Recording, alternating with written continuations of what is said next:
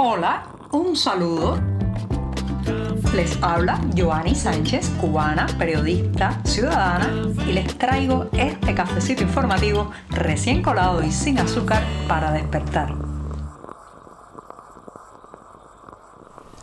Estoy de vuelta después del fin de semana, además inaugurando mes en este programa porque hoy es lunes 2 de octubre de 2023. Una buena jornada para darse un sorbito de café amargo y comentarles todos los temas que se han ido acumulando durante la pausa de sábado y domingo. Así que voy con este buchito sin azúcar. Después de este primer sorbito del lunes, les comento que todo faraón, todo faraón aspira a tener su propia pirámide. Hay otros incluso que ni faraones son, pero sueñan con el ego por delante y se construyen obras que además de alimentar su vanidad acaban, acaban con las arcas estatales. Ese fue el caso en el lejano año 1991 de todas las obras que se construyeron para la celebración en Cuba de los Panamericanos, los Panamericanos de 1991, donde Fidel Castro se quiso dar, digamos, un golpe de grandeza y enseñarle al mundo lo bien que iba su modelo político y económico, que todos sabíamos ya que está absolutamente quebrado. Recuerden que el año 1991 fue también el año en que se le puso fecha final a ese experimento doloroso para la humanidad que fue el campo comunista, o sea, los países comunistas de Europa del Este. Entonces, mientras eso se cocinaba, mientras el cambio de mundo y el fin de la Guerra Fría se cocinaba a nivel internacional, bueno, pues Fidel Castro construía estas obras faraónicas que ahora mismo son ruinas. Justamente de una de esas ruinas voy a hablar del Estadio Panamericano. Si usted atraviesa el túnel de la Bahía de La Habana y va hacia la zona conocida como Habana del Este, verá en el camino una mole gigantesca de concreto, cemento y acero que parece languidecer y deteriorarse cada vez más bajo el sol, bajo el sol cubano. Bueno, pues ese es el estadio panamericano pensado a lo grande en que se invirtieron miles y miles de dólares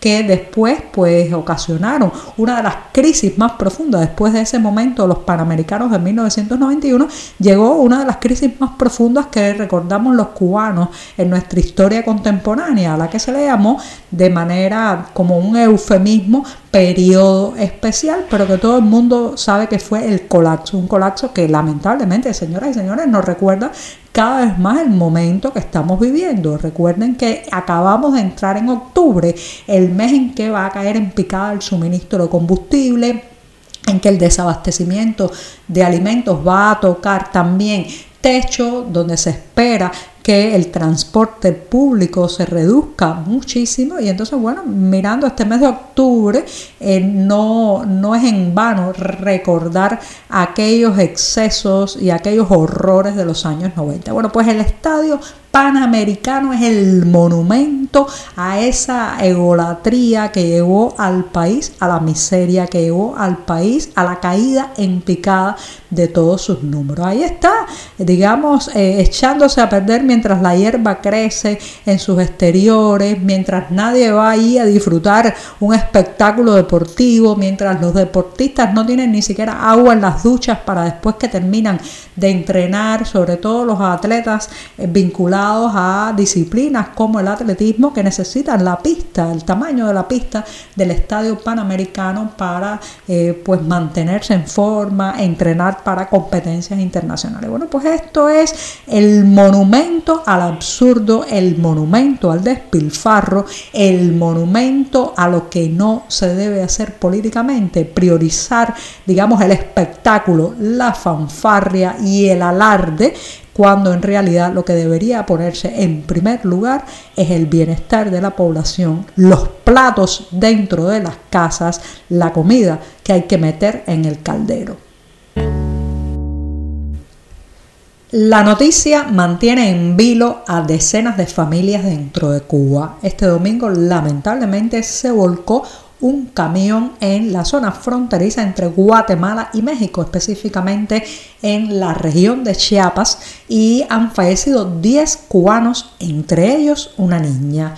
La redacción de 14 y medio tuvo contacto con fuentes del Hospital Comunitario Rafael Alfaro, a donde fueron llevados varios de estos heridos, los lesionados del accidente, y estas fuentes hospitalarias nos confirmaron que en el vehículo, que además era un camión no apto para el traslado de pasajeros, iban 27 cubanos que en el momento de volcarse el vehículo fueron expulsados hacia los lados de ahí. Bueno, pues la precariedad del camión, la velocidad y todas las condiciones hicieron que fuera un accidente con una alta mortalidad. Además, para colmo, el conductor se dio la fuga y está ahora mismo en paradero desconocido. Se ha sabido también que las autoridades cubanas pues hablaron de atención consular a estas víctimas y a los lesionados. Los detalles van saliendo poco a poco, incluso los nombres de los fallecidos todavía no se han publicado de forma oficial, pero todo esto forma parte, señoras y señores, del drama de una nación que huye, del éxodo masivo, las víctimas que no solamente son víctimas de extorsión, de secuestro, de pagos, eh, digamos, exagerados por parte de las empresas, las aerolíneas y los coyotes, sino también el riesgo de perder la vida en este tipo de accidentes viajando en vehículos que no tienen las mínimas condiciones para el traslado de seres humanos. Esto también es una responsabilidad que va a la cuenta del gobierno de Andrés Manuel López Obrador, que ha dificultado cada vez más, ha complicado cada vez más en las últimas semanas el paso de los migrantes por su territorio y específicamente el paso de los cubanos. Entonces están muchos de ellos en Chiapas exigiendo un salvoconducto que les permita transitar por el país. Las autoridades demoran la entrega de estos permisos y todo eso se convierte en el caldo de cultivo ideal para el desespero. Y el desespero trae tomar decisiones erradas, adentrarse en el territorio de manos de las bandas de tráfico humano, de los coyotes o en vehículos como este que, bueno, sencillamente son eh, una, un peligro mortal con ruedas. Recuerdan que hace unos días les comentaba en este programa que próximamente comenzarán los vuelos directos entre Cuba y Bolivia. Bueno, pues ahora las autoridades bolivianas han anunciado que implementarán un visado de turismo específicamente pensado para los cubanos. ¿sí? Si usted es residente en la isla, podrá optar por eh, tener uno de estos visados de turismo que le permitirá estar hasta 90 días en territorio boliviano.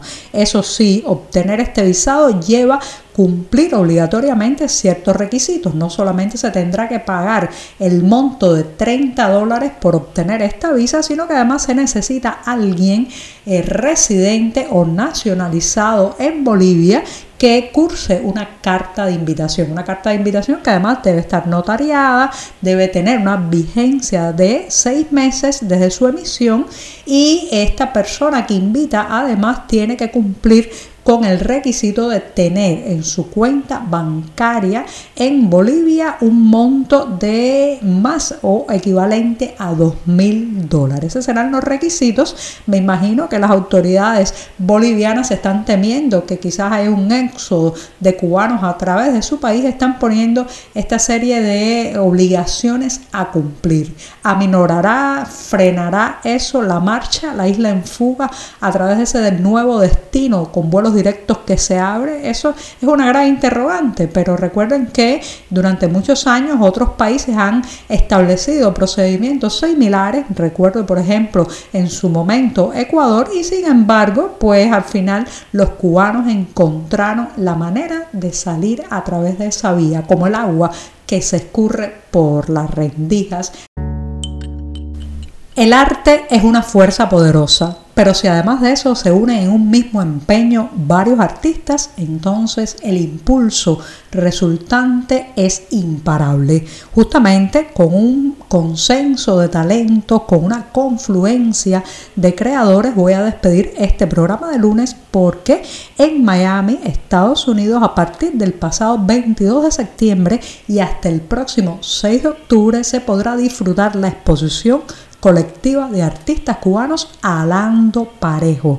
Se trata de un intento de dialogar con el trabajo reciente de estos autores y profundizar en sus particulares experiencias, todas ellas de alguna manera relacionadas también con el exilio, la emigración y la distancia. En Alando Parejo se incluyen obras de Gerardo Liranza, Milena Martínez, Yanelis Mora, Evelyn Sosa, Michael Linares, Daniel Díaz, entre tantos otros. Los detalles del lugar que será específicamente en el Museo Kendall de Arte Contemporáneo de las Américas, pues los detalles de la dirección y el horario los pueden encontrar, como siempre, en la cartelera del diario digital 14 y medio. Y ahora sí, pongo punto final a este programa y me despido hasta mañana martes. Muchas gracias. Por hoy es todo. Te espero mañana a la misma hora. Síguenos en 14medio.com. También estamos en Facebook, Twitter, Instagram y en tu WhatsApp. No olvides, claro está, compartir nuestro cafecito informativo con tus amigos.